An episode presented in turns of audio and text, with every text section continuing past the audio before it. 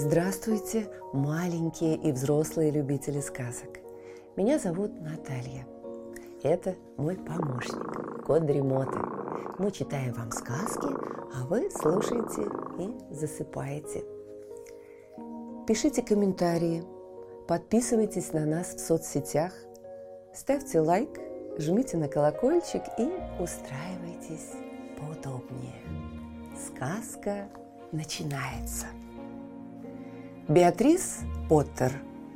Кролик Питер и его друзья. Сказка первая. Питер Пуш.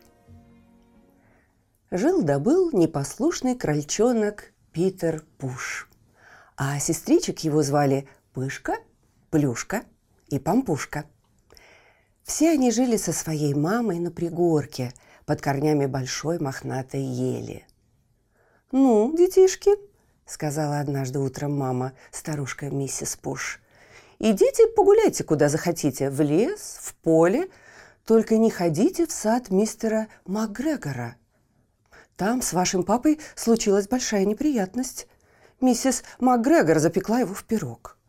Так что ушки на макушке, а я в булочную». С этими словами миссис Пуш взяла корзину и зонтик – и отправилась через лес в булочную. Там она купила пшеничного хлеба и пять ватрушек. Послушные крольчата, Пышка, Плюшка и Пампушка, пошли в лес собирать ежевику. А непослушный Питер Пуш поскакал в огород мистера МакГрегора. Калитка была закрыта, но он пролез под ней. Он поел там салата, пожевал фасоли и взялся за редиску – Вскоре от этого у него раздуло живот, и Питер Пуш потопал искать Петрушку. Он знал, что Петрушка помогает от тошноты. Но вдруг за углом огуречного парника блеснули очки мистера МакГрегора.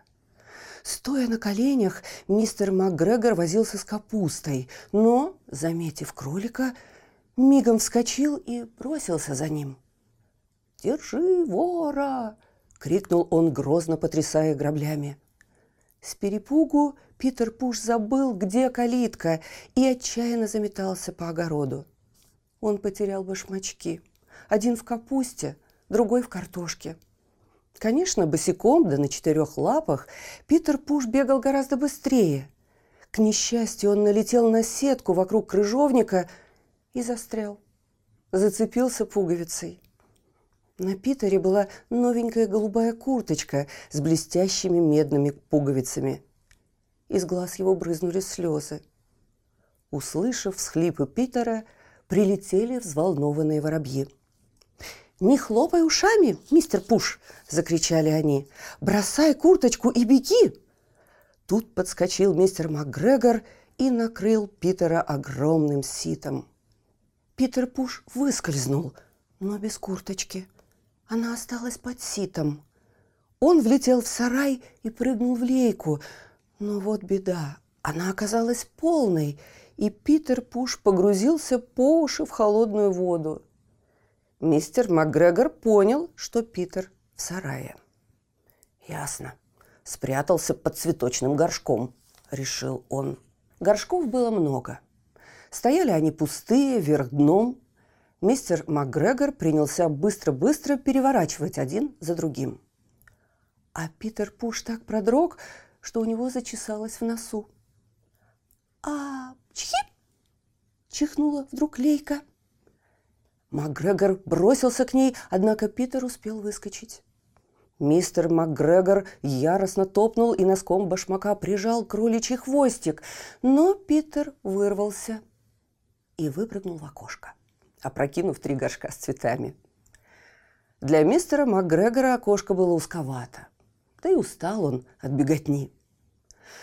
«Ох!» – сказал мистер МакГрегор, прекратил погоню и занялся делами. А Питер Пуш, весь мокрый, присел перевести дух. Он запыхался, дрожал от страха и не знал, куда бежать дальше. Чуть отдышавшись, Питер Пуш тихонько запрыгал пугливо шевеля ушами и озираясь по сторонам. «Где же калитка?» он наткнулся на какую-то дверь в кирпичной ограде, но дверь оказалась заперта, а под ней толстячку Питеру было не пролезть. Бабушка-мышь сновала под дверью туда-сюда, таскала бобы и горох внучатам в лес. Питер Пуш спросил ее, где калитка, но мышь держала в зубах такую громадную горошину, что не могла вымолвить ни слова, лишь мотнула головой. Бедный кролик опять расплакался. Потом Питер Пуш поскакал через огород напрямик и совсем заблудился. Он выбежал к пруду. Сюда мистер МакГрегор обычно ходил за водой. На берегу стояла пустая лейка, а рядом замерла белая кошка, хищно глядя на золотых рыбок и изредка поводя хвостом. Питер Пуш решил не тревожить ее – про кошек он слыхал достаточно от своего кузена, Олли Кролета. Олли рассказывал, какие у них острые когти. Питер Пуш вернулся к сараю, но вдруг совсем рядом услышал звук тяпки. Бряк, тяп-тяп, бряк. Питер спрятался под кустом. Однако все вокруг было спокойно, и он вскоре вылез потом прыгнул в тачку и осторожно выставил уши над бортиком. И тотчас увидел мистера Макгрегора, который пропалывал грядку с луком. Мистер Макгрегор стоял спиной к Питеру, а прямо за ним виднелась калитка. Питер Пуш тихонько спрыгнул с тачки и пулей пронесся по садовой дорожке за кустами смородины – Мистер МакГрегор заметил его у калитки слишком поздно. Питер прошмыгнул под ней и скрылся в лесу. А мистер МакГрегор подобрал его курточку и ботинки и сделал из них пугало отпугивать черных дроздов. Питер Пуш ни разу не остановился и не оглянулся, пока не влетел в норку под большой мохнатой елью – он так устал, что сразу плюхнулся на мягкий песок и закрыл глаза. Тем временем миссис Пуш тушила морковные котлеты. «Ах, Питер, какой ты растеряха!» – ворчала она. «И недели не прошло, а ты уже посеял вторую курточку и вторую пару башмаков». Вечером Питер совсем занемог – у него заболел живот и начался жар. Миссис Пуш уложила его в постель и заварила ромашку. И дала Питеру, как велел доктор, одну столовую ложку на ночь. А Пышку, Плюшку и Пампушку ждали на ужин горячие плюшки, пышки, пампушки и сладкие ватрушки. Пышка ела плюшки, Плюшка – пампушки, а Пампушка – ватрушки – но кто же тогда съел все пышки? Крольчата долго не гадали. Они быстро запутались и уснули. Сказка вторая про миссис Мыштон. Жила-была лесная мышь, и звали ее Маусина Мыштон – она жила в насыпи под живой изгородью. Какой у нее был удивительный дом! Длинные коридоры вели к погребам и кладовым, где она хранила запасы зерна и орехов. А по стенам тянулись корни живой изгороди. В ее доме была кухня, гостиная, буфетная и чулан. И еще у миссис Мыштон была спальня. Там, в глубине, она соорудила кровать и отделила ее занавеской, чтобы не беспокоили. Маусина Мыштон была ужасной чистюлей. Все время подметала песчаные полы и вытирала пыль. Иногда в коридоре ей попадался случайно залетевший жучок. «Ножки-то надо вытирать, а то наследил как. Кыш отсюда!» – говорила миссис Мыштон, потрясая совком. А однажды к ней забрела старушка в красном плаще в горошек. «Дайте водицы напиться, миссис Мыштон». «О чем вы думаете, матушка Божья коровка? Быстрее летите на небо! Там ваши детки кушают конфетки!» Так она спровадила Божью коровку. А то как-то раз зашел укрыться от дождя большой жирный паук. «Можно у вас отсидеться, миссис Мыштон?» «Уходи, наглый паук!» Тебя только пусти, потом неделю оттирай от стен твою липкую паутину. Так она прогнала паука. И он торопливо спустился из окна по тонкой длинной нити. Однажды миссис Мыштон отправилась в дальнюю кладовую за вишневыми косточками и семенами чертополоха к обеду. Шаркая по коридору, Маусина поводила усиками, принюхивалась и поглядывала на пол. «Вроде бы медом пахнет. Откуда, скажите на милость? А вот и следы чьих-то грязных ножек». Вдруг за углом она увидела Джима Шмелли. «Дж-дж-дж!» сказал Джим. Миссис Мыштон строго поглядела на него – «Жаль, что не взяла метлу», – подумала она. «Здравствуй, Джим Шмелли. Вообще-то я собиралась к тебе зайти, купить воска. Но ты-то что у меня делаешь? И почему ты всегда влетаешь в окно? Разве у дома нет дверей? И зачем жужжишь и зудишь?» Начала сердиться миссис Мыштон. Раздраженно прожужжал в ответ Джимми Шмелли. Он продвинулся бочком вперед и скрылся в кладовой. Там обычно хранились желуди. Но сейчас их не было. Миссис Мыштон съела последние еще в канун Рождества. Зато было полно мусора, сухого мха. Миссис Мыштон решила расчистить кладовую и принялась вытаскивать мох. Из него высунулись три пчелы и свирепо зажужжали – «Я комнат не сдаю! Мне постояльцы не нужны!» сказала сквозь зубы миссис Мыштон. «Вон отсюда!» Жжж! Кто мне поможет их выставить? Жжж! Только не мистер Жабсон, он никогда не вытирает ноги. Тяжело вздохнув, миссис Мыштон решила заняться пчелами после обеда. Вернувшись в гостиную, она услыхала чей-то громкий кашель. Это был сам мистер Жабсон. Он сидел в кресле качалки, уперев ноги в каминную решетку, шевелил пальцами и улыбался во весь рот. Мистер Жабсон жил в канаве под изгородью, в очень грязной и мокрой канаве. «Как поживаете, мистер Жабсон?» Помилуйте, да вы насквозь промокли. Спасибо, спасибо, вы очень любезны, миссис Мэштон. Я вот посижу и подсушусь.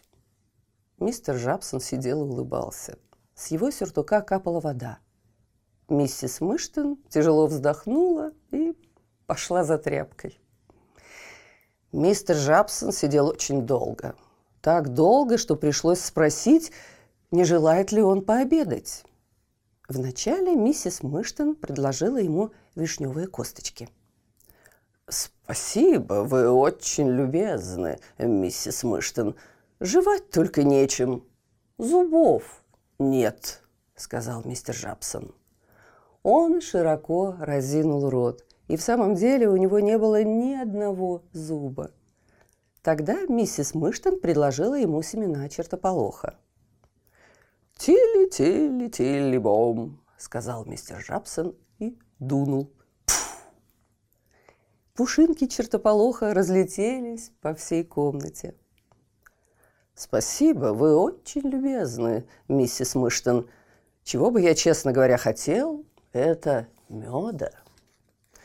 «Боюсь, что меда у меня не найдется, мистер Жабсон», — сказала миссис Мыштон. «Тили-тили-тили-бом, миссис Мыштон», — улыбаясь, пропел мистер Жабсон. «А чем тогда у вас пахнет? Я ведь пришел к вам на запах меда». Мистер Жабсон неспешно встал из-за стола и принялся отпирать дверцы шкафов и выдвигать ящики. Миссис Мыштон ходила за ним с тряпкой и вытирала с пола гостиной большие мокрые следы. Убедившись, что в шкафах меда нет, мистер Жабсон двинулся по коридору. «Послушайте, мистер Жабсон, вы там застрянете?» «Тили-тили, телебом, миссис Мыштон». Вначале мистер Жабсон протиснулся в буфетную. «Тили-тили? Телебом? Нет меда?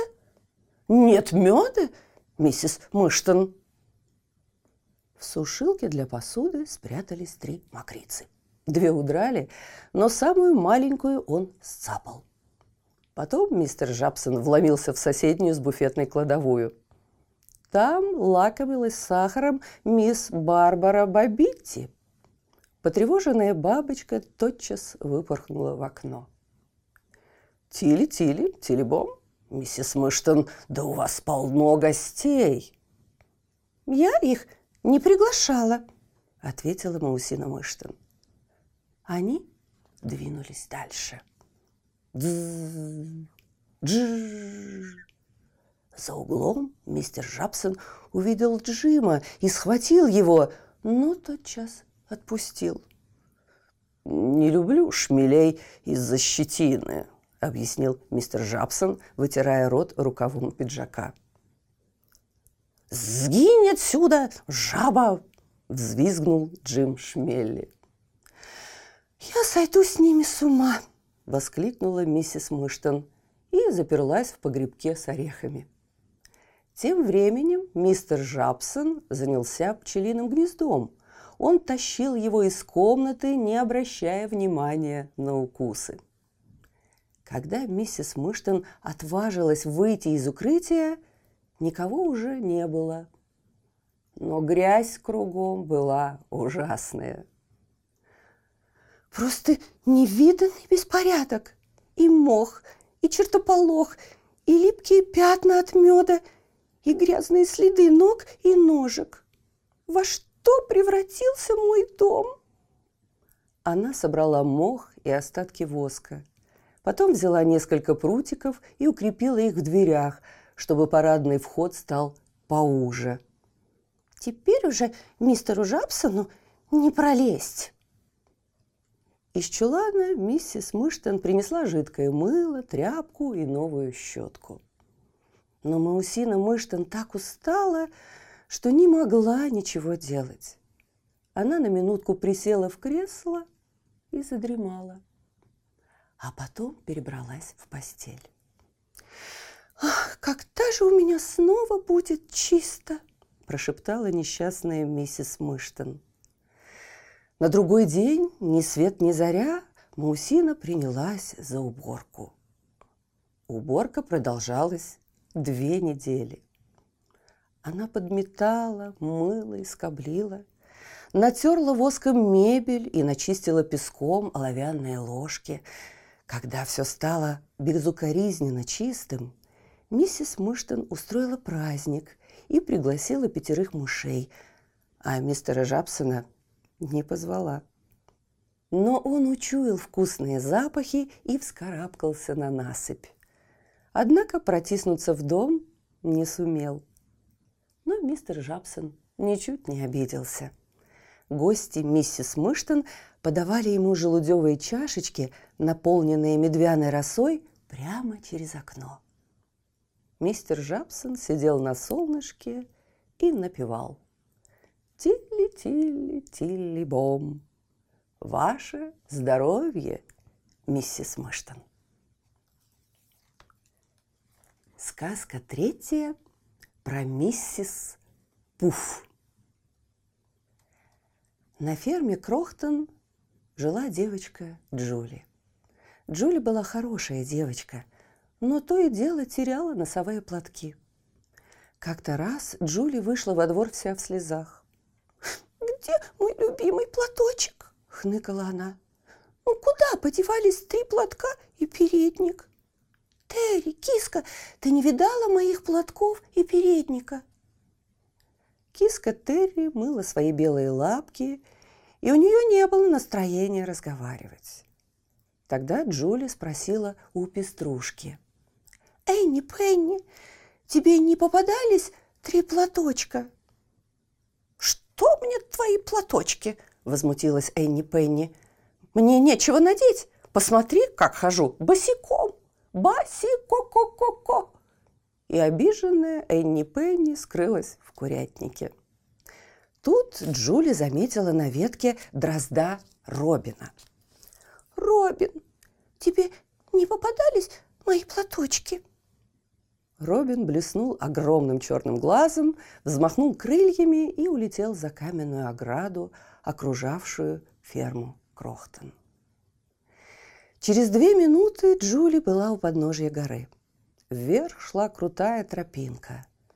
Быстро-быстро побежала по ней Джули. Когда она посмотрела вниз, ферма Крохтон показалась ей совсем маленькой. Домики были далеко-далеко внизу – прямо под ногами у Джули. Через ограду вел ступенчатый перелаз. Джули поднялась на несколько ступенек, и перед ней открылся вид на высокую-превысокую гору. Такую высокую, что вершина терялась в облаках. Ей почудилось, что на склоне под самыми облаками лежат какие-то белые вещицы – из горы выбивался и нежно журчал ручеек. Кто-то подставил ведерко, но оно уже переполнилось. А ведерко это было не больше рюмочки для яйца. И еще на мокром песке виднелись следы какой-то очень маленькой особы. Джули побежала дальше. Тропинка заканчивалась под большой скалой. Здесь, на зеленой лужайке, стояли воткнутые в землю сучки с натянутой на них камышовой веревкой, и лежала целая куча крошечных прищепок. Но не было видно ни одного носового платка. Зато здесь было еще кое-что. Дверь. Прямо в скале. А за дверью кто-то пел. Белая, крахмальная, в порошке стиральная, глажена, утюжена от зари до ужина. Джули постучалась. Тук-тук-тук. Песня прервалась, и тихий, испуганный голосок спросил. «Кто там?» Джули толкнула дверь и оказалась в чистой, уютной кухне с деревянными балками под потолком и с кафельным полом. В общем, в самой обычной кухне, как на любой ферме. Только потолок был очень низкий, прямо над головой. И совершенно крохотные были кастрюли и сковородки, как, впрочем, и все остальное. Пахло горячим утюгом. И правда, у стола с утюгом в руке стояла низенькая полная особа с подоткнутым платьем и озабоченно глядела на Джоли. Глаза ее часто моргали, крохотный черный нос посвистывал и пофыркивал. Тьфу, тьфу, тьфу. А из-под чепчика маленькой особы торчали самые взаправдошные иголки. «Кто вы?» – спросила Джули. «Может, вам попадались мои платочки?» «А как же, барышня? Меня зовут...» Маленькая особа сделала Книксон. «Меня зовут... Уф, уф, мистер Туф, если позволите». «А то как же! Я отличная прачка, если позволите». Тут она вытащила что-то из корзины и разложила на столе для утюжки. «Что это у вас?» – спросила Джули. «Это не мой платок?» «Ах, нет, барышня, это красный жилет дрозда Робина, если позволите». Она отутюжила его, сложила и убрала в сторону. Затем она сняла что-то с деревянной рамы для сушки белья. «Это не мой передник?» – спросила Джули. «Ах, нет, барышня, это скатерть миссис Сквотч. Вся залита смородиновым вином, если позволите. Поди стирать такую. Уф!» Миссис Туф взяла из очага второй утюг и брызнула на него водой. Глаза у хозяйки то и дело моргали, а черный нос свистел и пофыркивал. Туф, туф, туф. «Это мой платок!» – воскликнула Джули. «А вот и мой передничек!» Миссис Туф тщательно загладила складки и расправила по краям кружева. «Замечательно!» – ахнула Джули. «А это что за чудо? Длинные желтые, с пальчиками, как у перчаток». «Да это просто чулки Энни Пенни, если позволите. Эта курица продрала обе пятки. Знай себе, скребет землю. Скоро будет ходить босая», – сказала миссис Туф. «Ага, здесь еще платок, но он красный. Это не мой». Это платок старушки миссис Пуш, если позволите. Он так провонял луком, что пришлось стирать отдельно. Но запах лука остался. «А это что такое?» Это панталоны сэра Исаака Ньютона. Тритоны носят панталоны, если позволите. «А вот мой второй платок», — сказала Джули. «А э, это что у вас?» такие смешные, беленькие. Это перчатки миссис Терезы Коттер. Я их только глажу. Стирает она сама. «Вот мой последний платок!» – обрадовалась Джули. «А что это вы макаете в миску с крахмалом?» «Манишки Чарли Чечела. Привередливый мышонок обрежается, как лорд!» – воскликнула миссис Туф я все погладила, теперь надо проветрить кое-какие одежки. «А что это за пушистые вещицы?» – спросила Джули. «А, это меховые курточки ягнят». «Значит, они снимают курточки?» – спросила Джули. «Да, барышня, если позволите. Видите, здесь на плече овечье клеймо или метка. На этой курточке стоит клеймо «Малкастер», а вот три куртки с метками «Крохтон». «Овчину всегда клеймят перед стиркой», — объяснила миссис Туф. И она стала развешивать для проветривания самую разную одежду.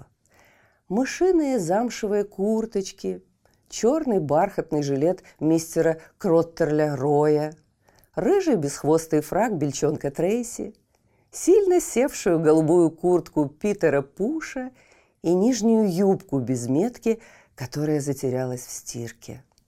Наконец корзина опустела. Миссис Туф заварила чай и налила чашечку себе и чашечку Джули. Они сели у огня на скамейку, сидели, потягивая чай и поглядывая друг на друга. Левой рукой – Миссис Туф держала на весу чашку, а правой размешивала сахар. Руки у нее были темно-коричневые от загара и ужасно сморщенные от постоянной стирки. А сквозь платье и чепчик у нее везде торчали шпильки острыми концами наружу, и Джули на всякий случай старалась сидеть подальше. После чая они связали одежду в узлы – а платки Джули аккуратно сложили, завязали в чистый передник и скололи серебряной английской булавкой.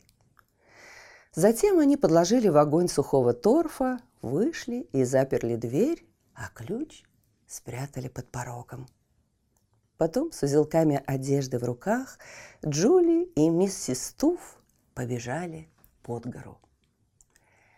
Из зарослей папоротника им навстречу выходили самые разные лесные обитатели. Но прежде других на тропинку выскочили Питер Пуш и Оливер Кроллет. Миссис Туф принялась раздавать чистые одежки. Все звери и птицы радостно благодарили замечательную прачку. Когда миссис Туф и Джули спустились с горы и оказались у каменной ограды, в руках у них уже ничего не было. Только Джули несла свой крохотный узелок. Джули влезла по ступенькам на ограду и обернулась. Попрощаться и сказать прачке спасибо. Но что за странность? Миссис Туф вовсе не ждала благодарности. Не дождалась она и платы за стирку. Она уже мчалась по тропинке обратно в гору. Но куда делся ее накрахмаленный чепчик? Куда делась шаль? Ну, позвольте, а где ее платье? И где же ее полосатая нижняя юбка? И какая же она стала крохотная, и какая бурая, да сплошь колючая, и бежит так лихо. Оказалось, что миссис Туф – ежиха. Толкует, что малютка Джули задремала на каменной ограде, и все это ей приснилось. Тогда откуда взялись три чистых платка, завязанные в передник и сколотые серебряной булавкой? И еще я сама видела дверцу на той горе. И еще я сама близко знакома с миссис Туф. А сейчас слышите? Кот Дремота запел свою песенку. Это значит, что пора засыпать. Мы обязательно встретимся снова. Ну а сейчас спокойной ночи.